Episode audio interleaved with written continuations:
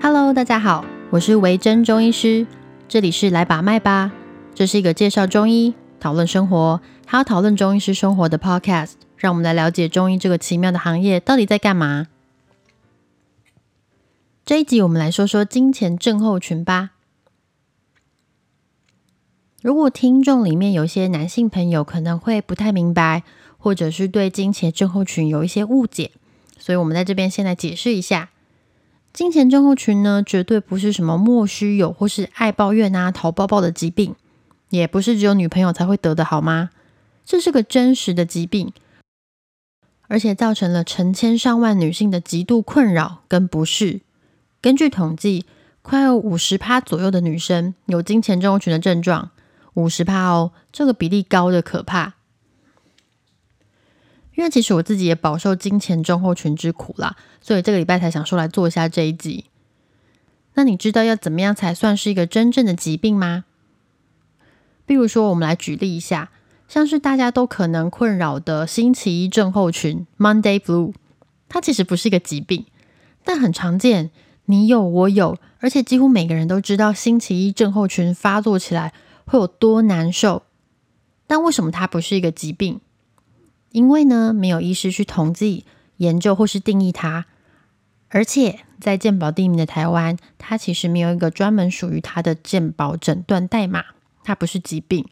也许未来大家去研究星期一症候群之后，发现啊，它真的会对于身心造成什么巨大的影响，接下来开始定义研究，也许，也许未来的某一天它会是疾病，但现在还不是。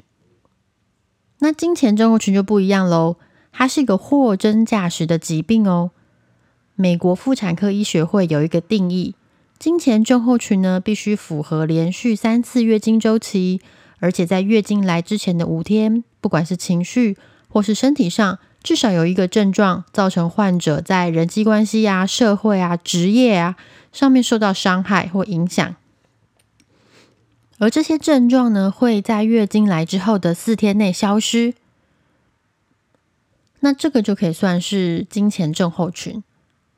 那另外也有一种比较严重的金钱症候群，它有另外一个定义，叫做呃金钱不悦症。它会出现一些心理上面的状态，身体上面的呃不适感。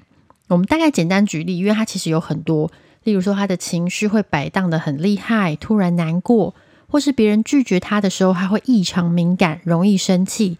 然后忧郁啊、紧张、焦虑啊等等，还有他可能会觉得自己的注意力没有办法集中，食欲突然暴饮暴食，或者是对于他本来有兴趣的活动，突然之间都没有什么兴趣，然后觉得好累，身体很没有活力之类的。那有时候他的睡眠状况也会出现了一些问题。那有些人会出现一些胸部会肿胀、疼痛的状况，或者是觉得肠胃功能有点怪怪的。体重增加、全身酸痛，这些通通都是。听起来是不是觉得很亲切？像我自己其实就超多项都符合的，我就是金钱症候群的受害者。像我的金钱症候群其实非常严重，就是说情绪啊会大幅度波动那种，而且会非常疲惫、异常疲惫那种程度，大概就是哦，嗯，光是抬起一根手指头就会让我精疲力尽，上班什么的当然就是更困难。然而，一旦过了月经周期之后，我就恢复正常，然后活力四射。这样虽然无比困扰，但是因为啊，就是船过水无痕啦，痛苦其实我很容易被我们所遗忘，所以其实很多人都会忽视这件事情，甚至觉得说：“哎，这个不就是正常的吗？大家不是都会这样吗？”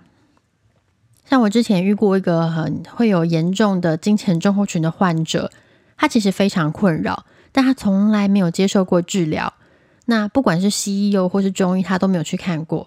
然后第一次治疗就落在我手上，而且其实他本来是来治疗别的问题的，只是刚好在询问月经体质这一块的时候问到，然后我就跟他说：“哎，你忍了这么久，这也太辛苦了吧？”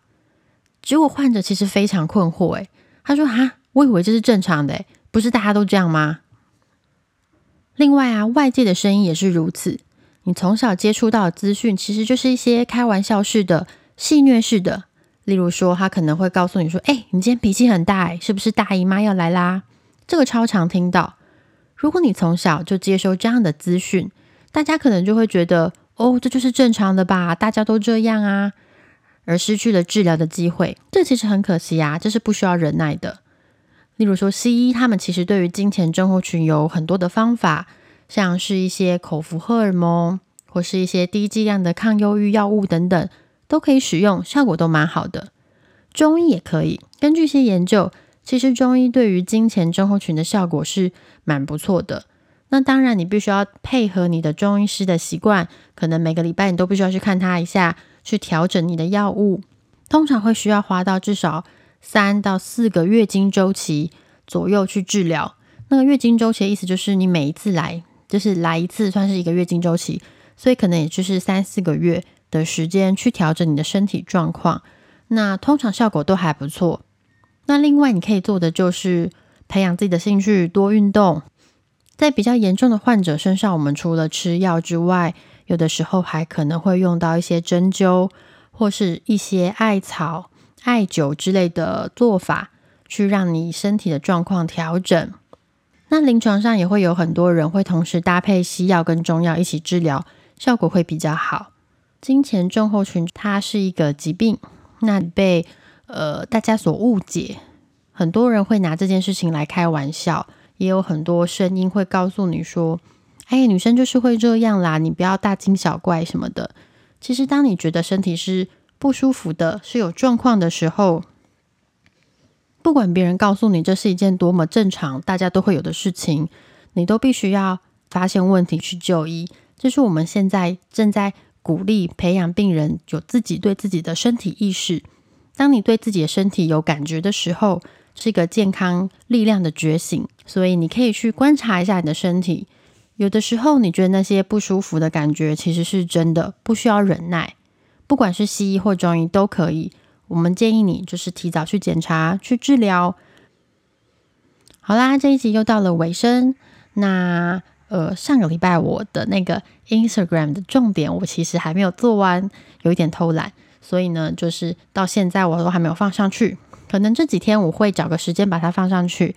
因为这个礼拜我收到了一个小的 Q&A，也不算 Q&A 哦，他其实不是私讯给我，他是在门诊的时候问我，就是一个看了一阵子的患者，然后他露出了个非常纠结的脸，考虑了很久之后，突然问我说：“哎，医生，我真的很不好意思问你这个问题，但是我的同事跟我说。”吃太久的中药会洗肾，到底有没有这件事情？他有点担心。其实通常我自己遇到这样子的问题，其实都还蛮开心的。就是你愿意问我，就表示其实你是信任我的。我建议所有人，如果你对你的医疗或是对你的医师有任何问题，其实其实你可以直接问他。那我们必须要澄清一下，就是大家会觉得吃中药吃到会洗肾，其实是因为。早年管制没有很严格的时候，那个时候有某些中药会掺到一些，就是他们会含有一个比较有毒的物质，叫做马兜铃酸。但经过政府的检验之后，它后来这些这类的药品其实都已经被禁用了，所以在台湾是不会出现这类的药品。如果你是在一个合格的中医诊所治疗的时候，你的医师是没有办法开立这样子的药物给你的。那另外另外一种就是，呃，很多人会把坊间的草药或者是秘方，当你今天吃的是别人推荐你一个秘方，或者是别人推荐你的草药的时候，我们就没有办法保证你吃下去的到底是什么，所以这个东西就不可以跟中医混为一谈。如果你今天是在中医诊所拿的药，那大部分中医师开给你的药。都是安全的，你们是可以去。甚至你担心的话，像我之前有一集说过，全国中医师联合会跟消基会做了一个合作，你可以把你手上的药品拿去消基会做检验，看看里面有没有含一些什么奇妙的物质。那这个部分呢，本来是自费的，那中医师全联会会帮你出一半的钱。所以当你对你的药物有疑虑的时候，其实你都可以拿去检验，这样是非常透明的哦。所以不用再担心吃太多中药会肾衰竭或是洗肾，所以大家可以安心。对于中药，如果有这样子的疑虑的时候，都可以跟你的中医师讨论看看，不需要担心会去冒犯到他们。通常我们都会很感谢你的信任。如果大家对于中医有什么疑问，对这个职业有什么问题，欢迎大家留言给我。你可以在 Podcast 上面撰写评论，或是追踪我的 IG 私讯哦。之后我们会在节目上回答你们的问题。那就谢谢你们收听，我们下次见喽。